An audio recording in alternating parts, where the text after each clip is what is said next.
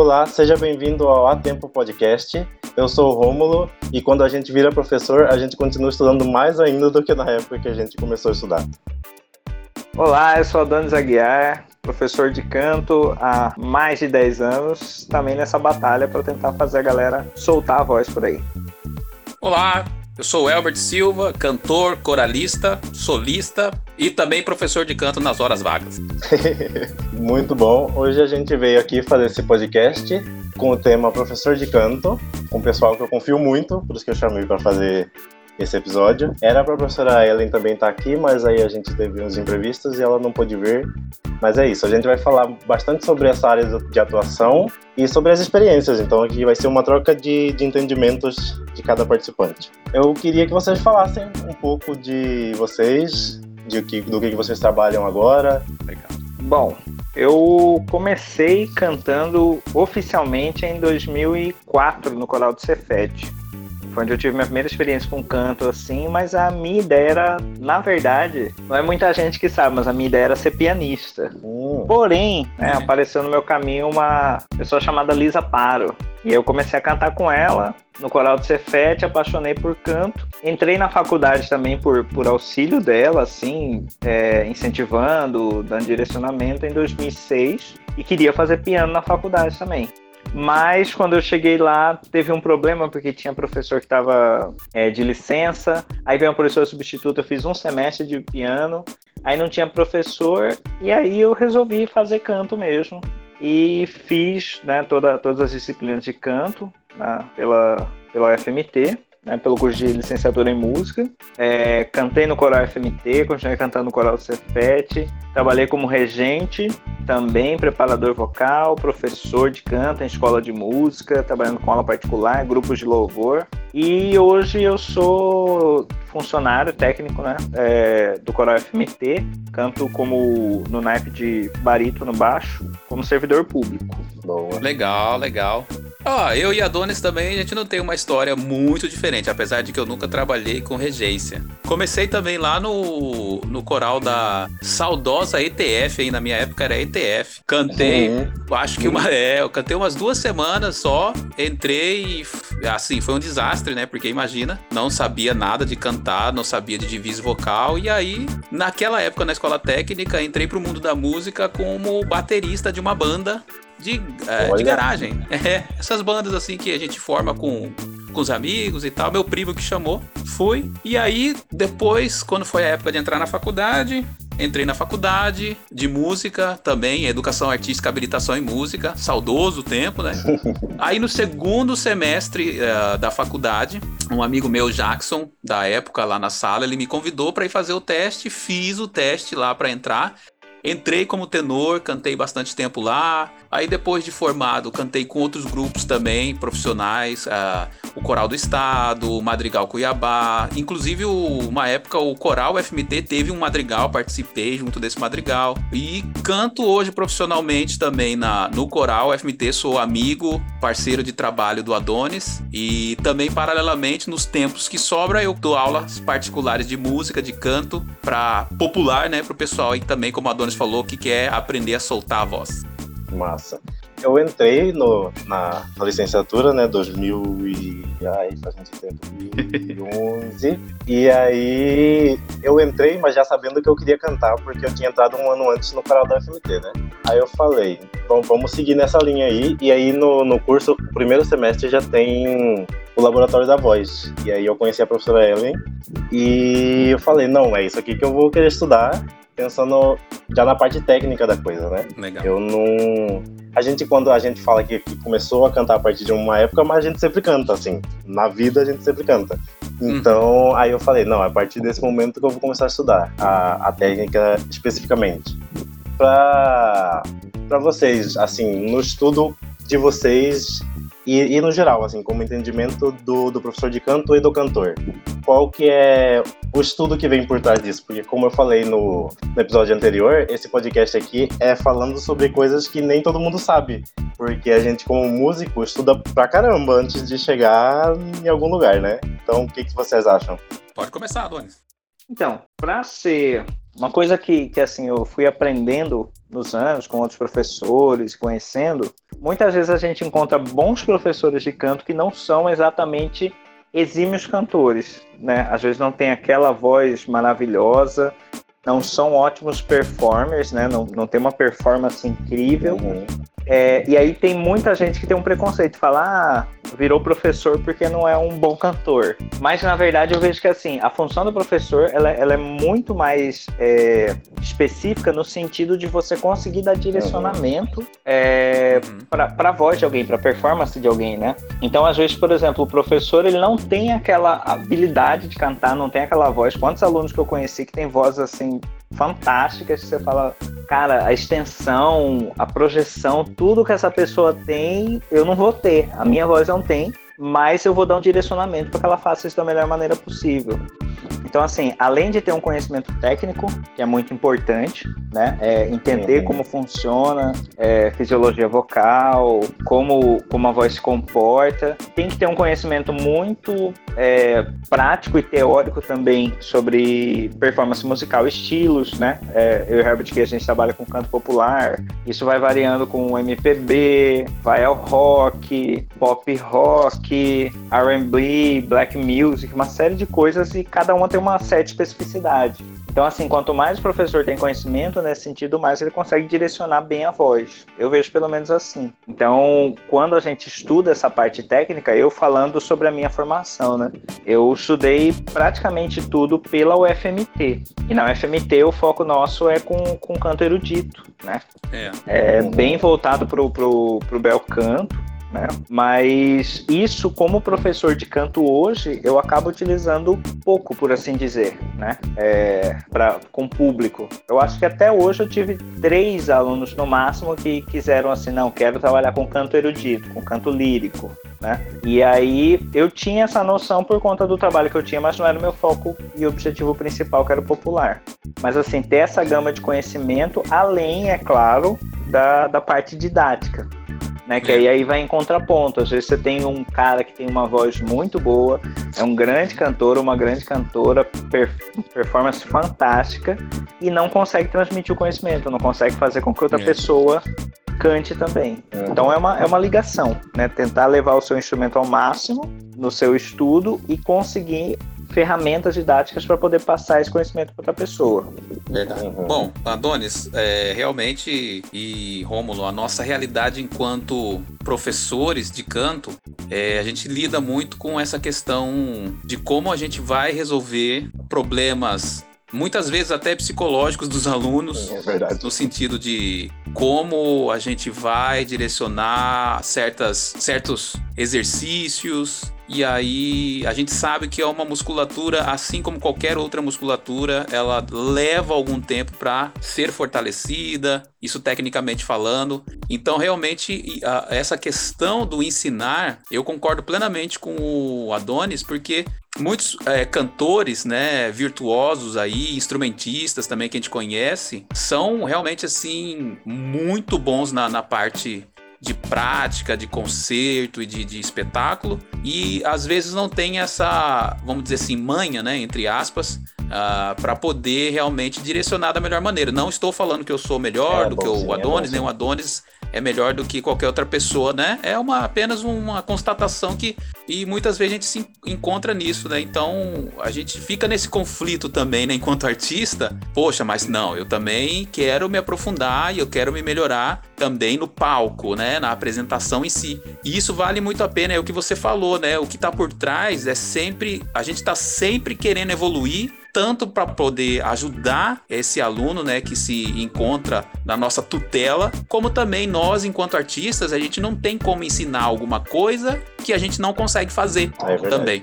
Né? Então a gente chega nessa encruzilhada. Bom, peraí, um aluno, vamos dar um exemplo aqui no popular. O aluno chega para mim querendo cantar uh, igual o cantor do ACDC, por exemplo. É uhum. um, é uma coisa ali, é, são esquemas vocais diferentes, são ajustes diferentes que aqui em Cuiabá, infelizmente, né, nós, como a Adonis falou, na, na universidade a gente aprende a nossa base de canto, tudo dentro do canto erudito, ainda nessa técnica que ela é extremamente eficiente para essa estética vocal, né, para o que se propõe, mas que pro canto popular a gente fica meio no vago e daí vem é, vácuo, né? Daí vem essa questão de a gente realmente investir na nossa formação pessoal para que a gente possa realmente ajudar os alunos que são uh, a maioria, na, no meu caso é a grande, nenhum até hoje eu tive nenhum aluno que gostaria de aprender o canto erudito, só cantores populares. Uhum. E é, eu, como eu falei lá na, na primeira, na primeira frase da introdução, uhum. é, eu comecei a estudar em 2011, né? Então eu já, eu já tô aqui, sei lá, nove anos estudando canto, mas só uns três ou quatro atuando como professor, porque eu entendia que eu tinha uma responsabilidade muito grande é. de mexer com a voz de uma é pessoa. É eu não posso. Eu sei fazer para mim, mas é, é, um outro passo eu fazer a outra pessoa uhum. compreender isso também, né? É. E aí, como eu falei também no começo, a gente continua estudando muito, porque Sim. são casos diferentes que aparecem de alunos, né? Uhum. São muitos casos variados. E aí eu lembro que você estava falando, você estava estudando algumas coisas de técnica de fry e, e do rock é. e tal. O Adonis fez um curso, ainda assim, antes de começar a pandemia, né? Ele tava, uhum. foi fazer um curso lá. Ah, é. Então a gente tá Verdade. tá sempre procurando um jeito, porque sempre vai aparecer é. alguma coisa diferente que a gente pode não saber naquele momento. E não adianta eu falar pro meu aluno assim, tal coisa, e não é, porque eu, eu tô mexendo com, com uma coisa muito frágil e muito específica. É. Eu, particularmente, falando sobre essa questão de curso, eu já tô de verdade no meu terceiro curso nesse período da pandemia, só pra você ter ideia, de canto. Uhum. Um, eu não sei se era o próximo tópico também, né? Como você falou que era muito mais livre o bate-papo. Desculpa não, aí, Adonis. Não. Eu pulei na frente essa questão de curso. É, uh, o primeiro curso que eu fiz agora na pandemia foi. Eu achei esse professor pelo YouTube. Eu assisto muita coisa pelo YouTube. Graças a Deus a gente tem muita boa coisa na, no é. YouTube, na plataforma. E ele falando sobre as coisas lá e tal, tudo em inglês, né? Pô, achei que o cara era americano. Olha a coincidência. Depois que eu fui entrar em contato com ele, ele é ucraniano. Olha é a só. mesma. É da, é, ele é da capital da, da, do mesmo país da minha esposa, pra você ter ideia. né? Então foi assim. Eu, eu, acho que deve ter alguma coisa com a, com a Ucrânia. Não sei, do passado, alguma coisa assim. é, alguma coisa que atrai para a Ucrânia né? Eu devo ter, de repente, na outra reencarnação, eu tava por lá, né? E, então, assim, uh, é, foi bem legal essa, essa troca de experiência com a experiência dele, um cara novo ainda também, buscando exatamente essa questão dos acessos do, do, dos drives vocais, de como fazer uma, uma transição melhor, uma conexão melhor da nossa voz nas, entre aspas, né, nas nossas passagens. Uhum. E aí agora eu tô fazendo outros dois cursos com um professor brasileiro também, não sei se vocês conhecem, o Ariel Coelho, uhum. já deve ter ouvido falar, né, Adonis? Sim, sim, sim, bastante. Gente boa. Referência no Drive aqui. Exatamente, exatamente. Então, é muito legal e a gente não para mesmo de investir. Para quem quer realmente trabalhar na parte de educação vocal, não só para performance, né? A gente tem que estar tá muito antenado mesmo no que está acontecendo e tem que estar tá acompanhando, tem que estar tá fazendo curso, não adianta.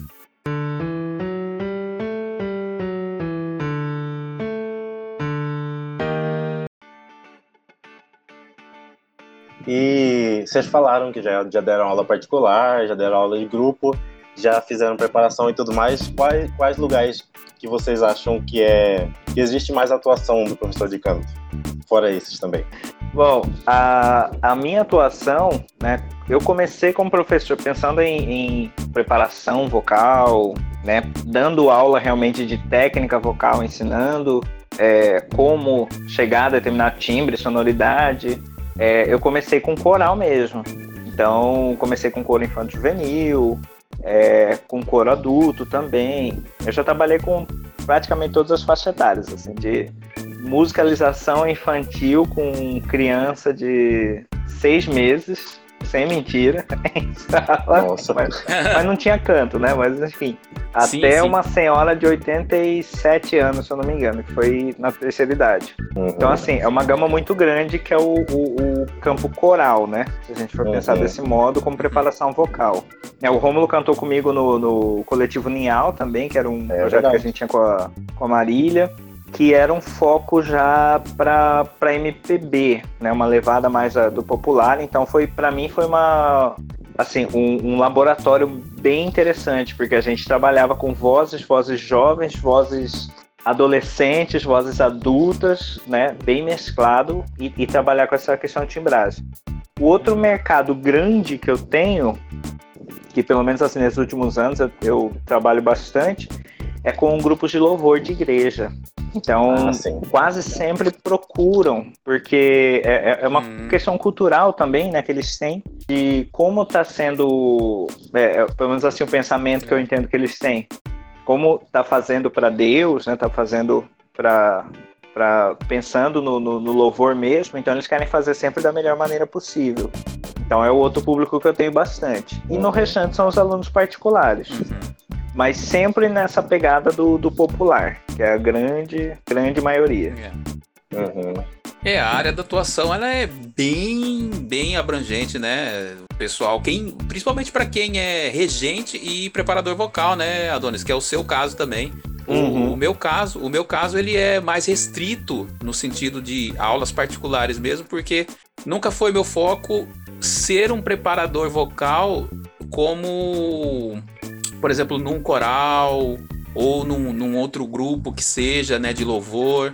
Uh, então essa minha parte de experiência já não tenho porque nunca foi me, me dada essa oportunidade, apesar de ter cantado há mais tempo em alguns outros coros. Mas eu sempre tive pessoas ah, no grupo ali, e isso eu não tô falando por, é, por exemplo, de ciúme ou vaidade, alguma coisa, mas eu sempre tive pessoas muito mais competentes né, ali pra, e com experiência para trabalhar com o grupo em si do que apenas com uma pessoa. Então eu acabo tendo um pouco de, vamos dizer, um, vamos dizer assim, um mau costume de ter só aquele aluno individual, você sabe, né, Adonis e, e Rômulo, que é uma outra realidade muito mais tranquila para se trabalhar, muito mais pessoal, né? Sim, Mas realmente, sim, o trabalho da técnica vocal é muito abrangente para vários públicos, né? Inclusive na questão do domínio de esquemas vocais, da técnica vocal em si, para dubladores, para apresentadores, é. né? Então, assim, é bem legal esse leque de como a gente pode uh, brincar, entre aspas, com a nossa musculatura, uhum. né? Aproveitando que vocês falaram de tanto de faixas etárias diferentes, né? É um, é um outro campo que é muito complicado, porque a variação que acontece desde a criança ou, ou até o, a pessoa idosa é muito grande e a gente tem que entender como que a voz vai funcionar entre todos esses, esses tipos de aluno, né? Verdade. Porque a, tem a criança que ainda não teve a muda, teve, tem o adolescente que está passando pela muda, aí o adulto que está com a voz já desenvolvendo ou desenvolvida, e o idoso que a voz já está dando uma, uma diminuída, né? É, no tônus, então, né? são diferentes, é, diferentes abordagens que a gente tem que ter com, com o aluno, e aí é um caso que para mim, que eu, eu trabalhei bastante também com com corais de empresa, mas num, num, num sentido mais social. Então uhum. eles abriam, a empresa abria para que o público em geral pudesse participar do coral. Então vem todo tipo de pessoa, né? Ao mesmo tempo, uhum. desde a criança até o idoso. Eu tinha uma turma que eu tinha uma criança de 8 anos e na mesma turma uma senhora de 69 anos. Então era muito diferente para encontrar repertório e trabalhar é técnica junto é um trabalho que a gente tem que buscar também, né? Uma pesquisa diferente. É. Exatamente. E é esse trabalho que você comentou que o pessoal não vê, né? Essa é. essa questão do, do, cantor e do, do professor de canto, né? E, claro, das outras áreas também, né? Mas do regente também, principalmente, é encarar e entender essa realidade vocal de cada um ali mas isso num todo, né? Você pensa individualmente em como pode resolver, mas tem que tentar resolver coletivamente para que saia Sim, um trabalho, né, porque coral, no né? final o resultado sentido. tem que ser o grupo, né? Exatamente, exatamente. Eu vejo que assim, a maior dificuldade que a gente tem em coro realmente é isso, é conseguir porque quem te chama para trabalhar num coro, né, ou, ou, contrata, quer ver um resultado final bom, né? Quer é ter uma performance. Sim. E no meio disso, assim, como pensando pro lado do regente, né? Que às vezes a gente, por exemplo, lá no Core FMT, a gente tem uma equipe muito grande, né? Que geralmente a gente não tem outros coros. A gente tem regente, tem uhum. coordenadora, tem preparador vocal, tem líder de naipe, então a coisa funciona muito diferente. Mas geralmente a gente encontra assim: o regente é o preparador vocal, que também é, é arranjador, é que é correpetidor, que é acompanhador, né? Que é o copista. Que é copista, troca lâmpada, essas coisas assim. Então, a, a, grande dificuldade, né, pelo menos assim, para mim, de início, foi um pouco mais fácil ter o domínio do teclado, né? Como eu queria ser pianista, eu já tinha um teclado, eu tocava, tinha um conhecimento muito baixo. Hoje não sou um grande harmonizador e tudo mais, mas eu tinha já um conhecimento de, de harmonia, escala, né, leitura de partitura no, no, no, teclado. E isso me facilitou muito. E até hoje, como, como, como professor de canto, isso me auxilia muito. Então, usar o teclado, por exemplo, é, atualmente, que a gente está nesse período de pandemia, eu estou dando aula online, né? A gente está fazendo aulas à distância com os alunos. E assim, sempre era uma preocupação se ia funcionar, se ia dar certo. Para mim tem dado certo. Pelo menos assim, os meus alunos têm se mantido, eu estou observando os resultados. E essa parte do teclado é uma coisa fundamental, porque é aquela correção, né? A pessoa canta a nota de um jeito, você tem um exemplo de um piano, instrumento temperado, notinhas Sim. ali no lugar. E isso na prática coral faz uma diferença tremenda, tremenda. Né? É Tocar uma harmonia junto, a pessoa ter noção do que vai soar aquilo quando estiver certo, né? Que é o. A gente repete 55 vezes errado e uma dá certo, a próxima é na apresentação. que a gente já não sabe como é que vai sair. Mas em, em coros iniciantes, geralmente é, é muito assim, mas vai também aquilo que o Herbert falou do psicológico, né? Tem gente que tá lá para desestressar, é o momento da vida da pessoa Sim. de, de é. ter paz, de ter tranquilidade, de encontrar outras pessoas e conversar sobre outras coisas fora de serviço, Verdade. fora de casa. Então, assim, a aula de canto, né, tanto em coletivo quanto. Às vezes é um momento próprio da pessoa. Tem gente que não quer se profissionalizar, mas quer cantar. Eu quero cantar. Sempre quis Sim. cantar e quero melhorar. É. Né? Então é muita coisa agregada aí. Verdade. Um outro aspecto que eu acho interessante, principalmente quando eu penso em individual, né? Porque quando a, turma é muito grande, não tem como pensar separadamente, mas é pensar o que, que o aluno já conhece antes de, de começar a aula. Porque, como você falou, em grupos de louvor, ele já tem uma ideia de como é, é aquilo é cantado. Então, não adianta você chegar com uma outra técnica e tentar alunos que estudaram só um tipo de coisa e tentar fazer essa mesma coisa com, com esse tipo de estilo, não vai funcionar. E às vezes tem um aluno que ele quer cantar um, um estilo porque ele precisa, mas ele não conhece daquele estilo. Então, vai, vai da, da nossa gama de, de coisas que a gente precisa saber para entender esse entendimento do aluno, porque ah, uma coisa que eu ouvi faz um tempo, acho que faz muito tempo, é que às vezes o aluno chega e ele, ele pode ser desafinado. O negócio é que a desafinação muitas vezes não é um problema fisiológico do aparelho fonador do aluno, né? É o, uma coisa de ele pegar o som de fora e entender, internalizar esse som, mas não sai, sai exatamente como deveria. Como vocês entendem essa abordagem do aluno que, que tem mais experiência, do aluno que não tem experiência nenhuma? Então, o, uh, o que eu vejo, né, e, e até o, o Romulo falando desse curso, né, que eu fiz no início do ano, eu conheci lá o maestro Marconi Araújo, que trabalha com o Belt Contemporâneo, e assim, é um, são muitas visões diferentes, é um trabalho com microfone que ele tem, é, e, e, é muito interessante porque, assim, muitas ideias do que ele fala vão, vão junto, né? Caminham junto com, com, com coisas que eu penso também a partir de leituras que eu tenho, de, de, de outras referências. Ele cita muito literatura, da literatura, né? ele cita muito Garcia, né? Que é um, que é um dos primeiros pensadores em voz, assim, que começou a, a pensar como aula de canto, fisiologicamente falando. E ele fala muito sobre isso, justamente de o aluno precisar afinar às vezes. Né? Então o aluno chega, às vezes tem um, uma ganha de conhecimento, uma gama de conhecimento musical muito grande, tem um repertório legal, ouve muita coisa, mas na hora de cantar desafina, erra andamento e tudo. E aí passa muito mais inicialmente por um trabalho de musicalização. É. Né? Então, desenvolver essas primeiras atividades, é, percepção musical, perceber a nota e conseguir reproduzir, que é um. que aí já vai lá dentro do cérebro é. da pessoa, né? Como que ela compreende isso e como que ela consegue converter esse som externo, internalizar e conseguir reproduzir ele, né? Esse, esse para mim é o, o canal principal, assim. Antes de começar é, qualquer sim. trabalho, a afinação é uma coisa primordial. É, o que acontece é, devido às realidades muito diferentes de cada um, da vivência musical, né? Tem muitos que igual a Donis falou, já tem uma certa vivência musical e chega lá estão com uns probleminhas é pontuais, né? Seja de afinação, de ritmo. Realmente é o trabalho de musicalização. Inclusive, quando os alunos chegam no primeiro contato, a gente fazendo um teste, né? Para um diagnóstico, para reconhecer quais são as qualidades e os pontos a serem trabalhados a gente tem que levar em conta isso e eu já falo, né? Por exemplo, ah, o aluno chegou lá com problema de ritmo, nós vamos fazer um trabalho de musicalização, entre aspas, para trazer essa sensibilidade, esse entendimento sobre o que está acontecendo, por que está perdendo o ritmo, por que, que não consegue entender, porque às vezes não foi exposto àquele problema, né? Canta informalmente em uhum. casa.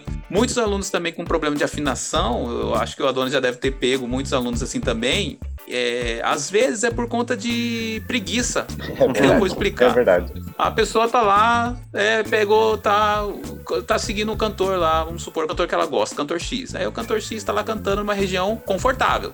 Tá lá, tá tudo confortável, tudo afinadinho. Aí o cantor vai para uma certa região que começa a trazer uma certa dificuldade. Aí, ao invés de ir para aquela nota, mesmo cantando, né? Vamos lá, vamos falar por esse termo, falsete, né? Voz de cabeça, qualquer o termo que a gente queira usar. E aí vai, canta leve, mas não consegue nem chegar na nota. Aí, às vezes, a gente percebe que é só um pouquinho de ajuste de sensibilidade. Outros não vão nem pro falsete, nem pra voz de cabeça, nada. Fica numa região confortável e é, optam é, por desafinar mesmo. E ele não percebe. Aí a gente mostra, fala, não.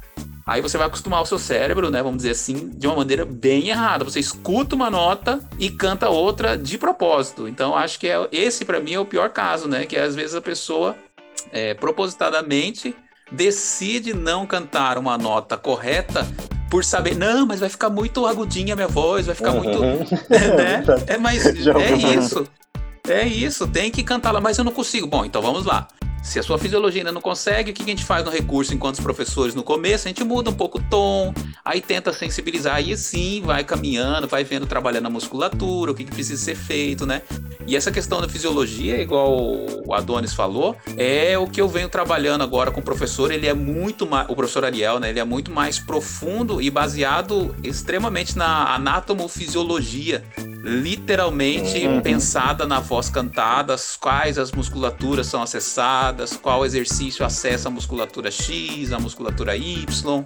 É realmente bem legal a gente estar tá a par disso e ter esse conhecimento, porque isso ajuda muito nós enquanto cantores e, uhum. é, por tabela, a gente vai conseguir acessar melhor os probleminhas que certos alunos têm, né, e que chegam com esses probleminhas. E aí pensando, é, como já, já, durante a aula, como que vocês pensam? Porque a gente além de estudar a parte da música, a parte da respiração, a parte da técnica, e tudo mais, a gente não no, no, nível de um fonoaudiólogo, mas a gente estuda essa parte da fisiologia, né? Como é. vocês pensam? Porque eu estava lendo um artigo sobre o, o professor de canto e, e os alunos.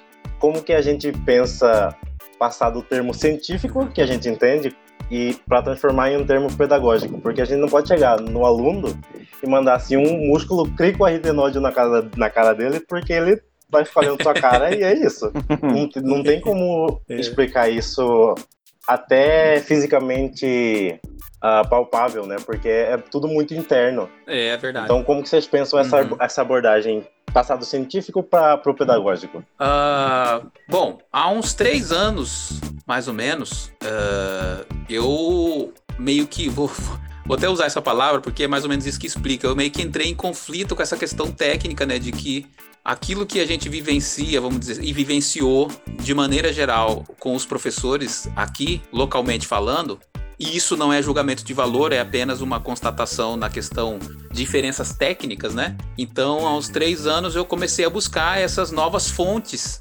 é, mais concretas para o popular, né? E aí uhum. a gente, uh, fazendo um paralelo com o erudito, a gente percebe que são outros caminhos, literalmente outros caminhos. Apesar da musculatura que a gente vai usar, é, basicamente são os mesmos e os mesmos processos que a gente vai acessar, elas são acessadas e montadas os esquemas de maneira diferente. E aí, com esse novo curso que eu estou fazendo, me aprofundando mais nessa parte fisiológica, aos poucos, para responder a sua pergunta, Romulo, aos poucos eu estou começando a introduzir esses termos, né, que são realmente os nomes dos músculos em si que a gente está usando, da, dos ligamentos e dos, uh, vamos dizer assim, dos comandos, né? E a, os alunos, na verdade, hoje com esses acessos pela internet, o, no canto popular a gente já sabe, ah, vamos dizer assim, os dois termos básicos, né? Que é o TA e o CT. Então, uhum. a maioria dos alunos já chegam mais ou menos sabendo essas questões. Se não sabem, a gente explica, né, o que, que é o tiraritenoide, o, que, como é que ele funciona, mais ou menos, o cricotireoide, uhum. ali, o CT. E aí, claro, a gente tem os outros envolvidos, né? Que são os cricoaritenoides posteriores, tem os laterais, tem os oblíquos, tem o... agora tem um novo músculo que eu tenho trabalhado junto com. Eu descobri junto com o professor Ariel, descobri assim, né? Por ele, óbvio. É o interaritenoide transverso, que é um outro músculo, trabalha em conjunto com o CT e o TA também, óbvio, mas que a partir de uma nota específica, que é o Dó4, né, no teclado, é onde ela passa a ser acessada e essa musculatura é o que realmente ajuda nos extremos agudos. Porém, com essa musculatura mais fortalecida, ela também ajuda em estabilizar as notas entre Mi3 e Si3. Uhum. Então, aos poucos, com essas novas informações, com, essa, com esses avanços também do estudo fisiológico, a gente pode sim começar a falar para os alunos, mesmo mostrando em alguma foto, em algum vídeo, porque tem vídeos também legais na, na internet de como funcionam os, me, os mecanismos, não, uh, não se tratando, óbvio, em específico assim, ah, quando você está cantando, por exemplo, agora nesse tipo de voz, nesse tipo de estética, é aquilo que você está usando. A gente não precisa aprofundar nisso.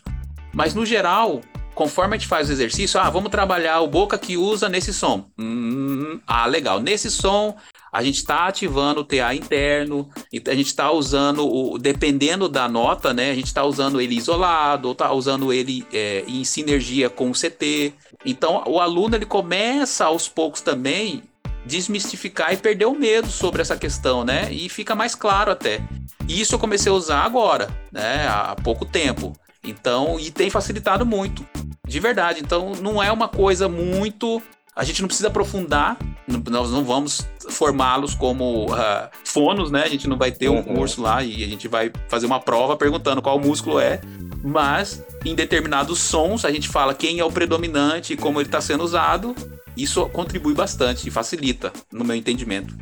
É, eu também sigo assim, um, um, caminho de trabalhar sim, fazer o aluno ter noção de qual é a musculatura, que ela está trabalhando, que está funcionando, que existe ali, né? É, por, por, por vários motivos. O primeiro é assim, para a pessoa ter realmente domínio sobre máximo possível né, de domínio sobre, sobre seu aparelho, sobre o seu instrumento, né, que é uma coisa que a gente vê que muitos cantores, usando a palavra que o Herbert disse, tem preguiça né, de ter esse estudo. É. é e, e também no, numa outra questão, assim, para que ele tenha, né, a, o meu objetivo principal, assim, é que o aluno saia de lá é, autos, autossuficiente, por assim dizer, né? Sim. Que ele, que ele consiga fazer as coisas por conta própria, tem uma autonomia.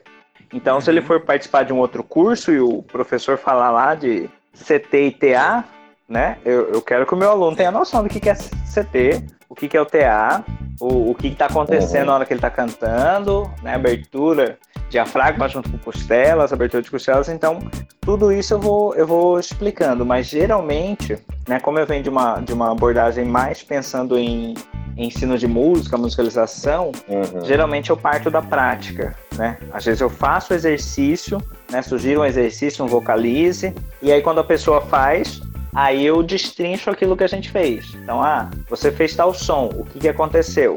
Abaixou sua língua, o, o, a laringe desceu um pouco, porque a laringe estava extremamente alta, então não ia dar passagem para determinada região. Ou a gente fez o contrário, subiu um pouco a laringe, porque sua laringe está extremamente baixa, e aí a gente não vai conseguir chegar em tal região, né? ou tal som, ou tal timbre. Né? Agora o que a gente fez foi um trabalho de mais adução de prega vocal, ou para isso aqui menos adução, para dar tal sonoridade. Mas geralmente eu faço isso, eu faço a prática e depois eu dou os nomes. Por quê? É, isso já tem um pouco a ver com, com a, a, a prática, a experiência que eu tenho. Quando eu comecei a estudar fisiologia, né, anatomofisiologia vocal, eu tinha muito interesse de chegar, eu já chegava na sala falando para o aluno que tal ligamento né? Aritenoide, tireoide, nódio. e eu via que isso acabava dando um certo distanciamento do aluno. Né, eles assustavam, porque é muito nome, é muito termo. E eu estava acabando de sair da, da, faculdade, né? Saindo, acabava de aprender um negócio queria usar na uhum. prática, né? E, e, não conseguia decupar isso, ler, assimilar para poder praticar de novo. Então eu, eu, observei, né? E a partir, como eu falei, da, da, das práticas que eu tenho com, com musicalização, que é que geralmente funcionava muito mais quando eu fazia a prática a pessoa executava e depois eu dava o nome.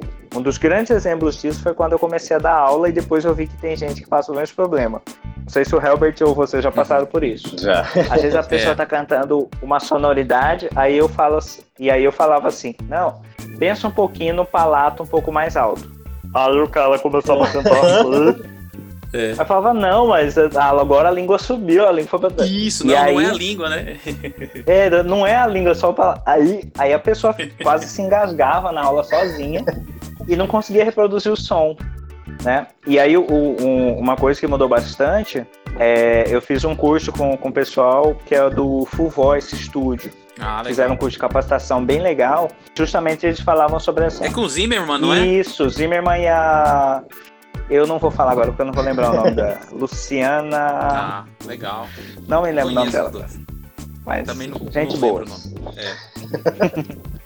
É. é. e aí. Não é, é, Lobo, né? Alguma coisa Lobo. Uhum. Não lembro. Enfim. Depois a gente faz uma errata aí. é, o que, que acontece? Eles falam muito sobre a questão da prática, né? E sobre o professor ele ter bons exemplos para dar, bons Sim. exemplos vocais. Exatamente. Né? Seja de fonema, seja de nota, de colocação. Porque a partir disso o aluno vai ter um referencial. Às vezes eu não preciso cantar o trecho todo, uhum. né? Mas se eu der aquela referência, aquele som, o aluno pode ter um, ter um exemplo. Uhum. Né? O, que eu, o que eu tinha falado é assim. Não é igual, por exemplo, um violão, que se o aluno estiver fazendo o dedo errado, você pega o dedo dele, pode puxar um pouquinho para baixo, um pouquinho para cima e pede para ele repetir. A gente não tem como enfiar a mão dentro da laringe né, da pessoa. Até tem, mas é só uma vez. E aperta mais esse. é uma vez é, só. Seria um pouco abusivo, né? É, mas... uma... Eu sou meio ortodoxo, né? Invasivo. mas assim, são as dificuldades, né? A gente lida muito com, com eu vejo assim, a gente lida muito com metáforas dando aula. Sim. Certo. Então, pensa nesse som mais brilhante, nesse som mais aberto, uhum. nesse som mais escuro, né? Até os conceitos que a gente vai ler em livro, né? O chiaro escuro, uhum. é, é. timbre mais metálico, mais brilhante, é, é tudo metafórico, né? Porque é para é. dar nome a alguma coisa que, que a gente ainda não consegue não tem palavra para isso, a gente tem que traduzir Verdade. de algum modo. Uhum. E, e, aí, ó, Adonis, complementando isso que você acabou de falar, essa questão de que a gente tem que dar o exemplo e tal, entra naquele esquema que eu falei realmente no começo, a gente tem que se virar para ter a maior plasticidade possível, né, enquanto professor, enquanto cantor, para poder realmente dar esses bons exemplos para os alunos, né? E essa é a grande dificuldade. Imagina, a gente tem que ir do, do erudito ao gutural, né? Vamos dizer assim. É complicado. e uma dificuldade que eu. Não uma dificuldade, mas é um pensamento que eu tenho quanto com o aluno é pensar nessa prática, mas às vezes tem que entender como que o aluno, qual que é o meio de entendimento também do aluno, né? Sim. Às vezes eu já tive um aluno que só o meu exemplo vocal já mudou completamente e deu o resultado que precisava às vezes essa metáfora funciona muito, mas às vezes tem um aluno que ele precisa muito saber o que está acontecendo por dentro, uhum. né? Então é. São, são caminhos é. que a gente tem que entender também como que o aluno está tá compreendendo aquilo que a gente está falando. Então, geralmente, depois da aula, eu quero saber o feedback é. do aluno, se ele está entendendo o, as coisas que eu estou falando, mesmo já tendo o resultado. Eu quero saber se, se o caminho está funcionando para ele. Sim, é, queria complementar só falando um fato engraçado, assim, sobre isso de entendimento, eu tinha um aluno que, assim, ele desenvolveu bem comigo. A gente fez quase um ano de aula e tudo numa, numa escola que eu dava aula. E era muito interessante, assim. Ele fazia o exemplo, por exemplo, cantava o trecho, aí eu, eu geralmente faço assim, né? O aluno canta e eu faço, eu faço canta tal trecho. Aí a gente pontua, fala, faz um tiratema, né? E todas as vezes que eu falava alguma coisa, eu percebia nas primeiras aulas, ele cruzava o braço e meio que ficava ah, me encarando assim. Meio na defensiva, né? É. E aí eu, um dia assim, eu, eu, eu falei, mas, mas você acha assim que tem coisa errada no que eu tô falando? Ele, não, professor, é porque assim, se eu não parar e prestar atenção no senhor, eu não consigo entender. Então, tipo assim, era o jeito dele. Na hora Entendi. que eu ia falar com ele, ele parava totalmente, fixava em mim. Né? Então, se eu fosse falar assim, olha, tal nota, é isso. E ele sempre ia super bem, né? Porque ele tinha essa. Esse era o esquema dele de aprendizado. Tinha que uhum. parar e focar e olhar. E a gente, uma colega na faculdade, eu não vou citar nome, mas é um, é um caso que o pessoal conhece. E ela meio que dormia durante as aulas, era muito engraçado. Ela assistia as aulas e fechava os olhos e tudo. Ela descansava os olhos. Ela descansava, mas com os olhos muito bem fechados, assim, bem descansados. Só que quando acabava de falar a professora, você podia perguntar para ela, ela falava tudo que, que tinha sido dito, tudo que tinha sido Nossa. comentado. Meu sonho. Era muito engraçado. É? Eu jurava, a gente sempre jurava que ela estava dormindo. Ela acordava, abria o olho, não sei o quê, e falava, entrava na discussão, falando tudo que tinha sido falado, assim, explicando. Falei, meu Deus. Meu sonho, hipnopedia, é né? Aprender dormindo. Já pensou? Ave Maria. Mas, ó, encarar essa realidade realmente de cada aluno, de como processar essa questão, se às vezes o exemplo não dá certo, às vezes o aluno, ele, com aquela música em específico também, ah, é uma coisa legal a falar, é assim, às vezes, a, como essa questão é muscular, e eu já disse, né, anteriormente, Uh, não adianta o nosso exemplo às vezes e o aluno não vai conseguir fazer, não é nem porque ele não entendeu, é porque certas coisas a musculatura ainda não está capacitada e habilitada para fazer né, daquela maneira. Então, essa é uma outra, um outro diagnóstico. A gente, a gente tá, tem que estar tá sempre muito atento, né? Muitos alunos entram com essa vontade, ora, às vezes só por prazer, né? Ah, eu quero só cantar, então quero melhorar um pouco. Alguns outros com uma, com uma visão um pouco mais profissionalizada, né? Aí sim, realmente a gente pega um pouco mais pesado. Mas na grande maioria é essa questão de muitos aceitarem também, né? Que, ah, mas eu não consigo, mas por que eu não consigo uhum. ainda, né? É a mesma coisa explicar. Bom, um atleta, né? Se eu eu, eu vou falar eu, Elbert, se eu pegar para correr 20 metros agora, eu quase vou infartar, né? Eu não estou fazendo exercício, estou em casa aqui nessa, nesse isolamento com o preparo físico zero. É a mesma coisa do aluno quando chega, mas eu já canto e tal, não sei o que. Bom, uma coisa é você cantar, outra coisa é a gente acessar os músculos. Aí vem de novo aquela questão uhum. da gente trabalhar através do exemplo, mostrar de repente, alguns gostam mais nessa questão, entender qual músculo eu estou usando, por que, que eu estou usando. E isso é legal atiçar a curiosidade também, mas realmente trabalhar uhum. essa paciência, às vezes, dos alunos é muito complicado. É, essa parte que o Herbert falou é bem interessante porque a gente lida com uma expectativa das pessoas, né? É. Então, é, os sonhos, às vezes, até, né? Sim, é verdade. E, e, gera uma expectativa na gente também. Eu, por exemplo, tem muitos é. alunos que eu, que eu envolvo com a voz que eu sei que assim, a pessoa tem um potencial muito grande. Às vezes, por exemplo, você encontra aquele aluno que tem um, uma pegada musical muito boa que você fala, nossa, a gente precisa desenvolver isso muito para uhum. ontem. Logo, eu quero te ver no palco cantando, eu quero ouvir essa voz inteira. né? E, e, e, às vezes é, é a passos é. lentos. Você faz, desenvolve uma coisa legal com o aluno hoje ele fez super bem na aula. Chegou naquele timbrão, fez tudo certinho. Você fala, cara, tá massa. Semana que vem ele fala, professor, não consegui estudar porque o serviço, alguma coisa, é. porque meu marido Ixi. não sei o quê. E assim, a gente fica meio frustrado, porque você já tá. Com professor, né? Eu também já tô esperando para ver uma coisa Verdade. nova, para aplicar uma coisa nova, para ver. Uhum. E, e nisso a gente vai, vai se equilibrando, é. né? E às vezes tem aquele o outro caso, o aluno que você vê o desenvolvimento nele, você percebe que está desenvolvendo, mas ele não consegue se observar. Uhum. E aí nesse nesse uhum. caso, o que te, o que funcionou para mim há um, na verdade faz mais ou menos uns dois anos que eu tenho trabalhado com isso. É, eu investi em fazer gravações de etapa. Então a cada seis meses a gente pega uma peça e grava. Daqui a seis meses a gente ouve essa peça e grava outra. Então ele já começa a ter um comparativo, porque é difícil você saber assim, é. o quanto que eu cantei melhor, o quanto que eu estou bem, né? É a coisa da pessoa, por exemplo, a pessoa que está emagrecendo ou está engordando, às vezes ela não percebe. Ela mesmo se olha no espelho, mas ela não é. percebe, até uma hora que ela olha uma foto dela antiga. Ela fala, nossa, minha cara inchou, nossa, eu emagreci, nossa. É verdade. Eu tava vendo umas fotos do Rômulo oh. de 2011. Hoje tem, hoje tem três Rômulos juntos, cara. ô, é. ô, Adonis, para fazer essa questão aí, eu acho que não precisa nem fazer gravação. Para os alunos que moram em apartamento, ele vai perceber que tá cantando melhor quando param de reclamar, quando param de interfonar. Quando a galera não bate com o cabo, né? Em cima. Com cabo de vassoura, exatamente. Tu, tu, tu, tu. É, é, um, é um indício, né?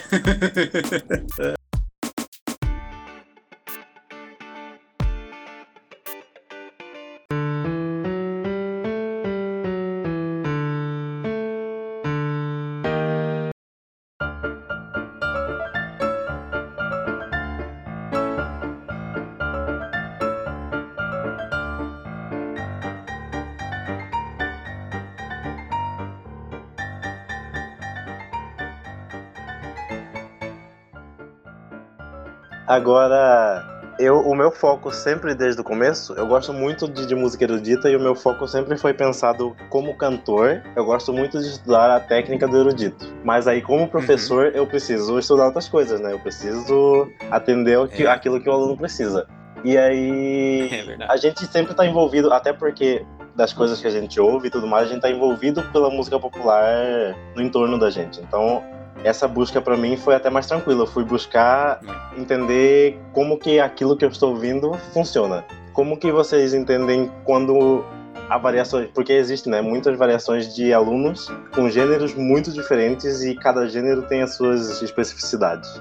Ué, começando, quando eu falei para você sobre aquele há três anos atrás mais ou menos a crise, foi enquanto cantor e também perceber que da maneira com que a gente aprendeu, vamos dizer assim, já não estava dando mais conta, né, para a gente conseguir fazer abranger, na verdade, esse tanto de especificidades, tanto de diferente, diferentes vozes, é, diferentes gostos musicais quando chega lá pra gente, desde o sertanejo ao pop rock internacional, ao brega, enfim. E a gente tem que estar tá realmente muito atento e capacitado nesse sentido para conseguir a fazer com que o aluno consiga alcançar os objetivos, né? Que seja cantar aquele estilo que ele mais gosta, ou realmente também ele é cantor de baile, né? Tem que cantar de tudo um pouco. Assim como a gente, cantor de casamento, né, Adores é. e, e Rômulo. É, a gente canta do, do, sertanejo ao erudito André Bocelli ali. No mesmo casamento. E, Exatamente. Então, assim, é, é, é, bem interessante essa questão, né? Então, o nosso investimento em, no sentido de estudo e de laboratório conosco mesmo, né? Com a gente mesmo, é muito grande. A gente tem que. A gente não pode parar. Realmente é um trabalho diário, é um trabalho de pesquisa incansável, né? E de testes incansáveis para que a gente consiga entregar um produto bem legal, tanto para nós enquanto cantores, né? Solista, coralista, independente disso, ou preparador vocal, e professor acima de tudo. Então, essa parte né, do, do, do trabalho realmente é, é uma coisa mais complicada, porque o Herbert, por exemplo, que tem, tem, tem uma prática maior, que eu vejo assim, do que eu, né? Em mais experiência que eu falo profissionalmente, cantando mesmo. É que eu sou mais velho mesmo. É... eu falei experiência, eu ia falar experiência. Mas... Mas a, a, a, grande questão que eu vejo justamente essa, essa coisa entre o, o canto lírico e o canto popular. Que, que o, o, eu falei, esse curso me esclareceu muita coisa por coisas que a gente já pratica, mas a gente às vezes não racionaliza sobre elas, né? Mas Sim. o canto erudito, em, em o, o, lírico, né, em, na, na sua base, ele é pensado para ser cantado em um teatro. Então é aquele, é a voz Sim ao uhum. seu máximo, é a sua grande projeção, grande ressonância.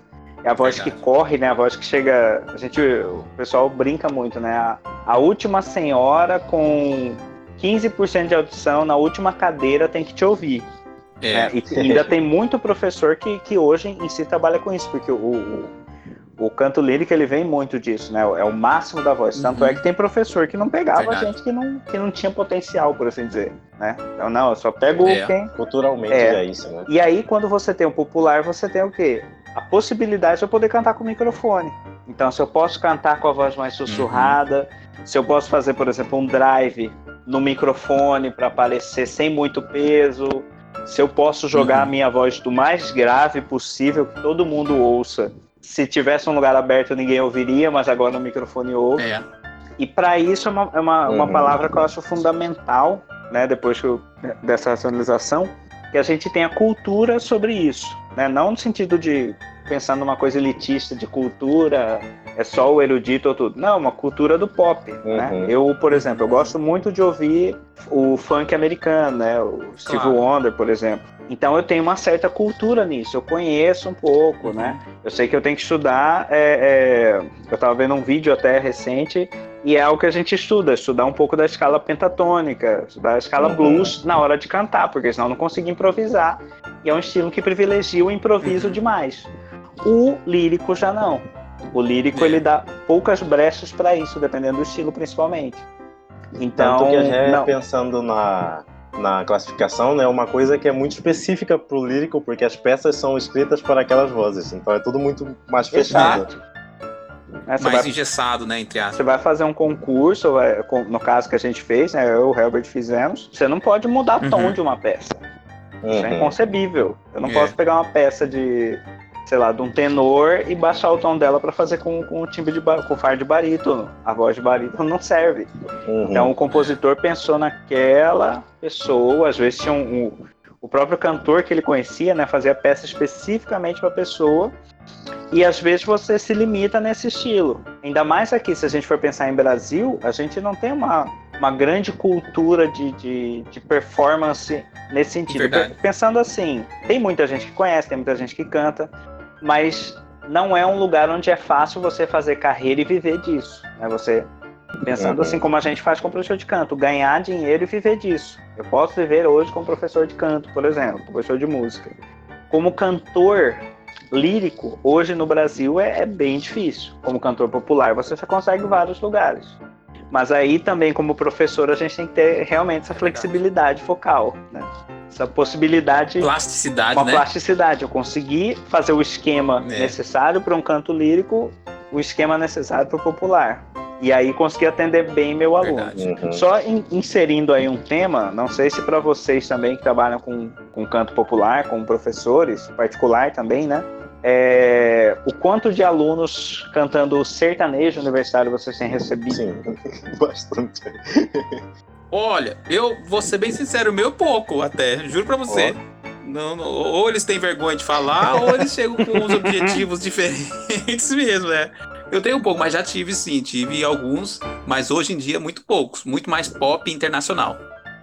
Hum, o meu eu tenho uma, eu tenho uma gama muito grande, cantores assim de sertanejo, sertanejo universitário, né? E é um, e para mim assim foi uma experiência é uma experiência, né, tem sido bem, bem interessante, porque pegar é um, um estilo de música que particularmente eu não ouvia tanto, né, e, e, englobar ele um pouco dentro da, da, da minha escuta, uhum. né. Eu, para não falar que eu não ouço sertanejo, eu sempre ouvi sertanejos, vamos falar assim, dos anos 2090, né, os Rick Renner, é. Zezé de Camargo Luciano, Giovanni. Jean Giovanni. Às vezes me pego sozinho, pensando em você. Chega, o tempo chora. passou isso. Eita, nós. Exatamente. e é uma estética muito diferente da do sertanejo universitário, né? Que é uma, é. é uma meia que uma fusão de um pop com essa pegada meio sertaneja. Então é, é, é, é bem uhum. complicado da gente entender se não tem cultura nisso. Então eu fui e sentei para ouvir, Sim. né? Para entender como chegar é. Chegar a racionalizar isso, Sim, né? Sim,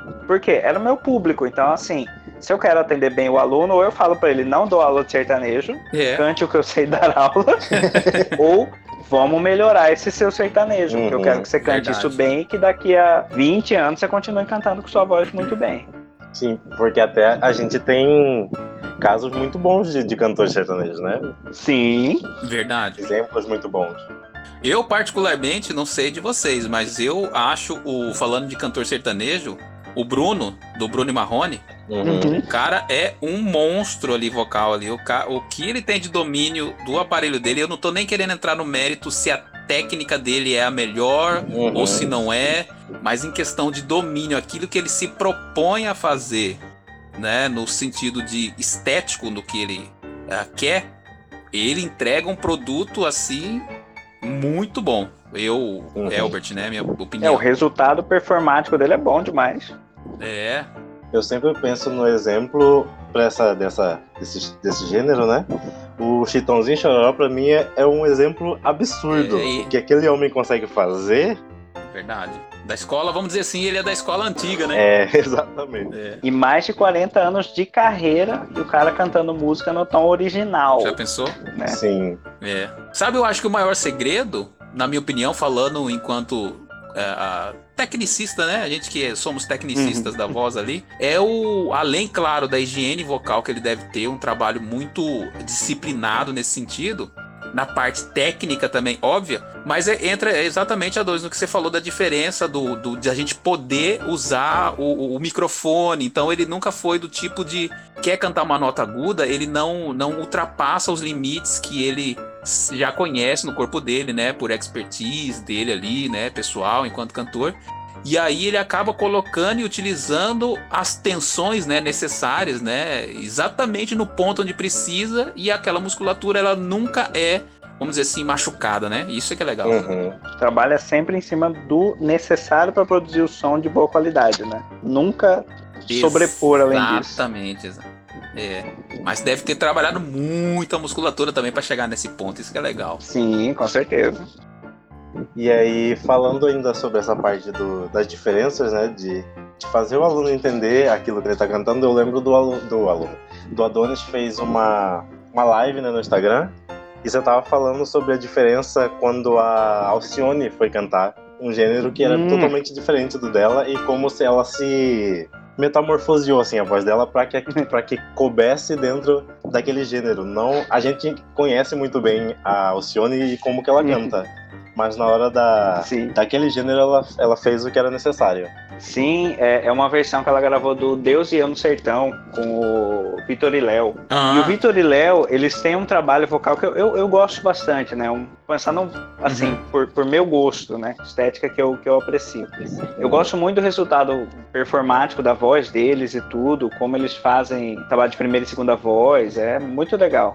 E essa música é uma música total, é, é, se eu puder chamar assim, né? É totalmente despretensiosa de, de, de voz, né? Uhum. Tanto que ele fala Deus Verdade. e eu no sertão. É, é para mim eu imagino assim o cara na beira da lagoa cantando com violão para ele mesmo. É o simprão, né? Simprão, não tem é. mega agudo, não tem muita potência. Tanto uhum. é que eles, eles usam até um pouquinho de, de soprosidade na voz, né? É. Deus e eu. Aquela coisa super light. E aí eles chamaram o Alcione. E o que, que a gente tem da Alcione?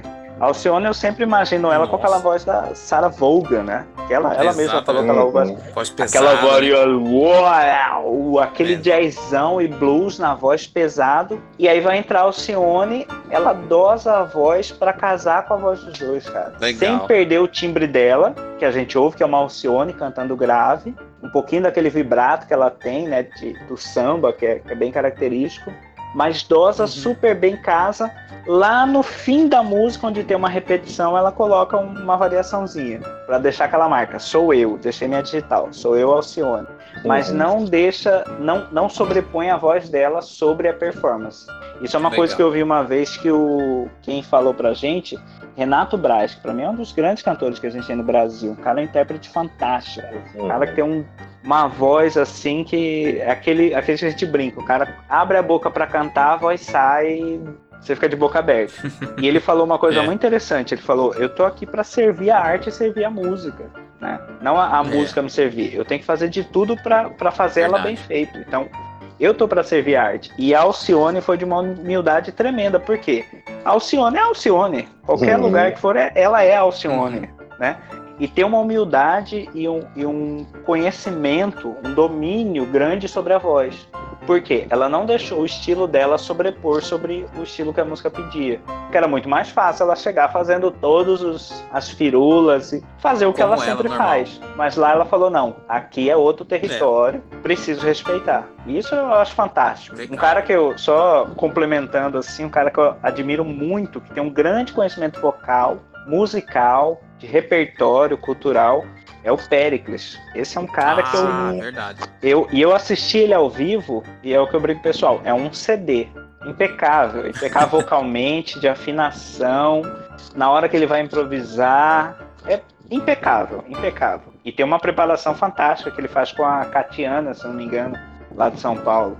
Ele uhum. é um cara assim que também e tem um conhecimento de repertório grandíssimo, é enorme, tanto que num DVD ele canta Céu de Santo Amaro. Né? Ele faz um Não.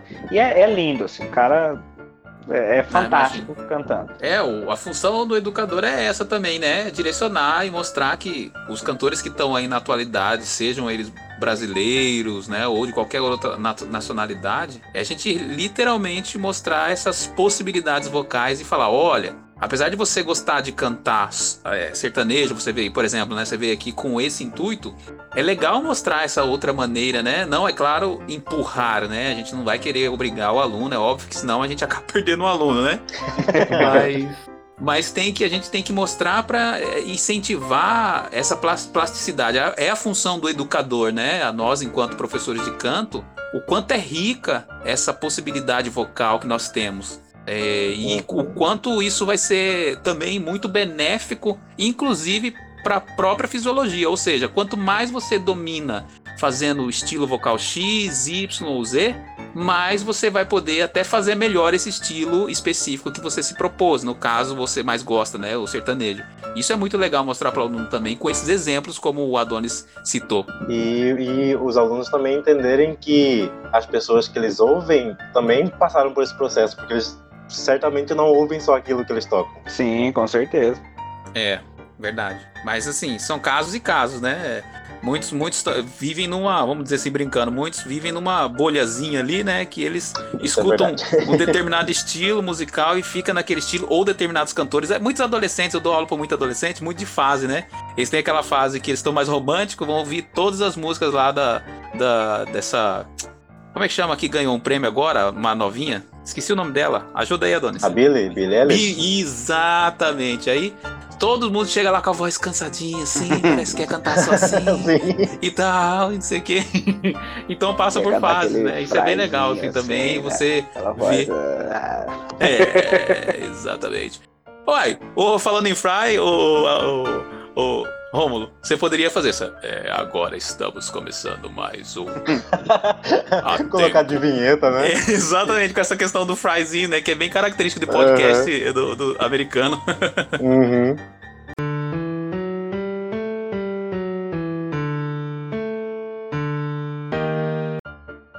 Já ainda pensando nessas nesses alunos diferentes e experiências diferentes, qual que vocês acham que é uma das maiores dificuldades que vocês têm por ter essa, essa gama tão gigante de alunos? Porque, por exemplo, eu já dei aula para homens, mas também já dei aula para mulheres e às vezes eu preciso fazer o exemplo vocal da mulher na oitava da mulher. E é muito complicado dependendo da região, dependendo da, da nota, né? Porque já tá fora do, do, da minha extensão. Como que isso funciona com vocês?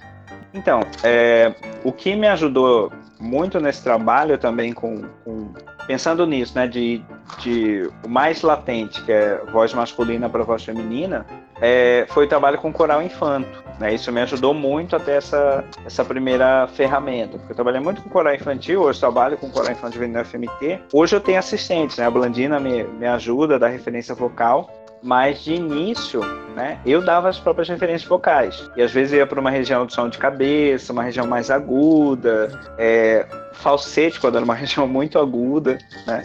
É, mas geralmente o que, o que me poupou mais a voz, fez mais o entendimento, é explicar a questão da oitava. Isso me facilitou uhum. muito. Então, explicar assim: eu canto aqui, a minha voz soa aqui.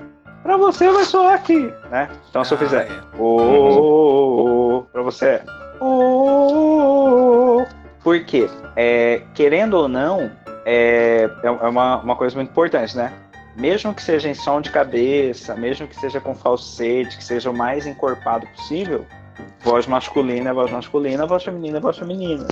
Né? Uhum. Voz adulta é voz adulta, voz infantil é voz infantil. Então, fazer esse trabalho primeiro, e aí, é claro, pensando em afinação, em registro, e aí depois ir fazendo os apontamentos, porque por mais que às vezes eu dê um exemplo na minha região de voz, né, mais confortável, é, já fica mais fácil fazer essa conversão. Tem alunos que demoram muito mais, então tem que trabalhar muito mais essa questão da, da de afinação, de referência. É, até hoje. Cara, eu já tive aluna que eu fazia na minha oitava. Ah, e ela me seguia. A voz enterrada. É. Mas é, é, complicado porque tá dentro da percepção, né? Como é que você vai fazer a pessoa. Sim. De novo, é o abstrato e, é o, e a metáfora, né? Como fazer a pessoa repetir aquilo. É, uhum. é verdade. Ó, oh, é, dentro desse, desse aspecto, né, das diferenças entre homens e mulheres voca vocalmente falando, né, e a gente sendo específico apenas a isso, uh, quando, quando a gente não consegue, por exemplo, eu também não tenho uma extensão gigantesca, não dá para cantar uma Beyoncé lá em cima e dar um exemplo pra aluna, é. né? Se eu tivesse cantando com a mesma qualidade que ela nessa altura, eu tava ganhando dinheiro, pô, não tava dando aula de canto. Tava cantando aí no, no mundo todo, né?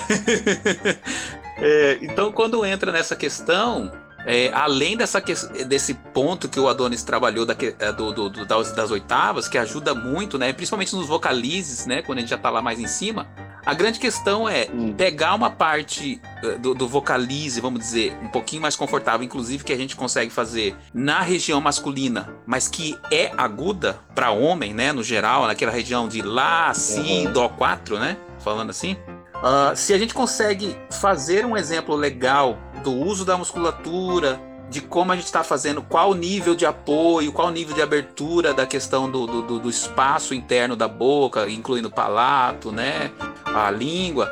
Se a gente consegue mostrar um exemplo legal numa região que não é o que propriamente ela vai cantar, essa aluna, né, em específico, a, a gente consegue traçar um paralelo também, né? Falar, ó, você vai usar na mesma proporção que eu enquanto homem cantando nessa região, ela é aguda, é a mesma proporção que você vai usar ali naquela região que você quer cantar. Então, acaba não sendo um exemplo 100% na região e com as notas que aquela aluna precisa cantar, mas a gente meio que eu uso essa, essa visão, né? Eu meio que transponho para minha realidade enquanto minha tonalidade ali, mas também na região aguda, extrema aguda, vamos dizer assim, para que ela também consiga entender dentro desse exemplo vocal ali, na minha possibilidade, qual a musculatura, qual a pressão, enfim.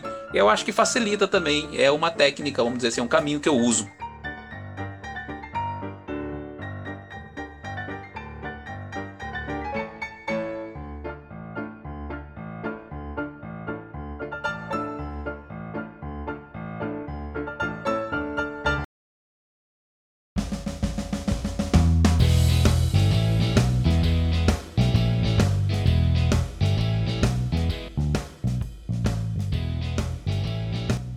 Acho que é isso, hein, gente? Acho que conseguimos terminar o episódio. Oh, legal. Foi bom, hein? Vocês querem falar mais alguma coisa? Considerações? Bom, é, queria falar assim, a, a, profissão de professor de canto, né, professor de técnica vocal, preparador, é, como todas as outras áreas, principalmente pensando em ensino, está é, tá sujeita a muito estudo, muito conhecimento, muita prática, muita ralação, suor, muita leitura, né? É, isso que, que eu, eu e o Herbert estavam falando e tudo sobre cursos, né? O, o, o que me ajudou muito a ter, a ter essa visão mais aberta, mais ampla, adquirir conhecimento, foi curso. Curso. Quanto mais curso, quanto mais conhecimento, quanto mais livro, vídeo, áudio, então é, é, uma prática que nunca para. Né? Você vai ver o professor, sei lá, um professor referência, um grande professor. Até hoje ele continua ouvindo material diferente, uhum. até hoje ele continua lendo coisa diferente. Então é como toda área precisa se dedicar. E aí nunca vai faltar serviço para quem é quiser trabalhar profissionalmente. E uma coisa muito importante, verdade. alunos de canto, ouçam seu professor, isso é muito importante. Por favor. Não ignorem o que o professor fala. O professor fala é porque ele quer te melhorar. Então, ouçam e repitam, façam exercícios em casa, faz tarefinha.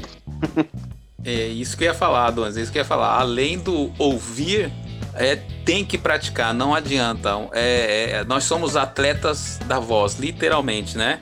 Ah, uns mais, outros menos, claro, mas a nossa, na nossa posição a gente tem que estar tá cuidando 24 horas por dia, sem exagero, né? Eu, eu lembro no, em 2010, já tem um tempinho, né? Nossa, foi, parece que foi tão é, perto quando eu fiz o meu show solo, uh, e, e, aí eu acordava sem brincadeira. Todo dia quando eu acordava, na hora que eu abria o olho, a primeira coisa que eu fazia era. Hum, Opa, minha voz tá boa, graças a Deus, obrigado, Senhor. Porque a gente tá numa preparação de show. Sim. A gente tá no. A gente estava dando. Eu tava dando aula também ainda, não tinha parado, cantando em outros grupos a gente acaba sempre solicitando, né, exigindo mais da voz. E aí eu preocupado, meu Deus, e se eu fico ruim bem na semana, né? Dá aquele desespero. Então, o que ajuda literalmente é isso, é o investimento em conhecimento, em cursos diferentes, ouvir é, teorias diferentes, inclusive, né? Antes eu tinha até um pouquinho não era nem a cabeça fechada, mas eu tava um, um pouco mais só pensando num, por um lado e aí, quando eu descobri outras coisas por outro lado, não dizendo que a outra que eu estava utilizando era errada, mas assim, nossa, olha só que diferente, isso aqui dá para uhum. cruzar com isso daqui. Então, esse laboratório que a gente faz enquanto uh, cantor e enquanto professor também contribui muito para a evolução dos alunos também no geral, né? Que a gente não pode parar no tempo, as coisas estão todas evoluindo, né? E principalmente no canto popular, né? Que é a nossa área. Uhum. Então é importantíssimo a gente não parar de estudar e continuar com essa contribuição para os alunos e sempre ter esse feedback legal, né? Do, do, dos alunos quando eles conseguem realizar, eles conseguem cantar aquilo, aquilo que eles sonham. Isso é bem legal. Muito obrigado, gente, por participar desse episódio. Foi muito, muito legal. Vou pedir para vocês deixarem aí a divulgação de vocês, deixa a rede social, deixa o que vocês quiserem divulgar, deixa aí. o, vou falar rapidinho então. Eu, como professor particular, tenho o Instagram, é elbertnel, arroba, é, elbertnel, né, apenas, eu, eu ia falar o e-mail. Você vê como eu sou tão antenado nessas coisas, né? Não tem muita divulgação. Passar meu. ICQ. IC... Nossa senhora! Aí foi longe, hein, Adonis? é, mas é, o pessoal que tiver alguma, alguma curiosidade, alguma pergunta também pode ir por lá. Também pelo Coral FMT, a gente também tá lá nas páginas acompanhando. Quem tiver alguma dúvida, alguma questão, pergunta que ou eu, o Adonis, ou André, ou qualquer um outro que tenha uma capacidade ali de responder, a gente vai estar tá ajudando. Mas graças a Deus está muito legal essa questão do ensino. Aqui em Cuiabá, né, vários profissionais muito legais. A Dona está aí, um deles também, muito legal, super indico. Rômulo também, grandes amigos e grandes profissionais aqui na cidade contribuindo para nossa evolução vocal. Bom, pessoal, queria agradecer também o espaço, convite do Rômulo. É, no Instagram tem o arroba Adonis Aguiar Músico, que é o que eu, que eu mais divulgo assim, material, cantando, é, tocando algumas coisas. De vez em quando eu me atrevo a fazer umas coisas diferenciadas ali. Quem quiser acompanhar um pouquinho, né, também estou trabalhando com, com, com, aulas online. É, e, e, eu acho que é isso. Tenho, por enquanto não tenho canal no YouTube para divulgar, mas no Instagram tenho feito bastante coisa. Quem quiser dar uma pesquisada, no Mirk ou ICQ eu não trabalho mais. Né? Infelizmente. Mas é, é, é, muito bacana dividir esse espaço com, com grandes profissionais, né? Rômulo é da minha família, literalmente, então já conheço. Já, já, já tenho uma noção de como trabalha. Helbert também, já conheço há muito tempo cantando coral da UF. Profissionais de excelência Legal. e procurem-nos aí. Estamos aí. Isso aí. Vou deixar aqui o, tudo que vocês falaram, vou deixar na descrição do, do podcast. O meu arroba é Romulo Rony no Instagram ou no Twitter, os dois é a mesma coisa. E uma coisa que eu, que é, eu já devia ter falado lá antes, mas a gente como professor é sempre bom ter essa parceria que a gente também precisa de alguém que está sempre ouvindo a gente, né? A gente está em estado de evolução, mesmo já, já estudado.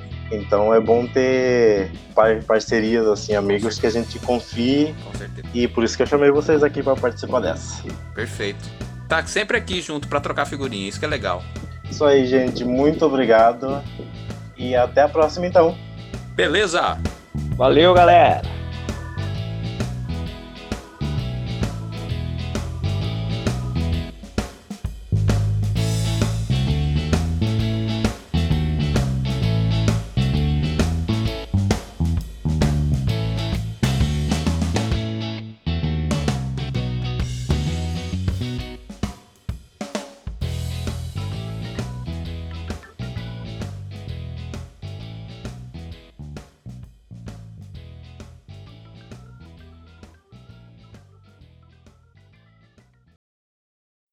Corta. Claquete.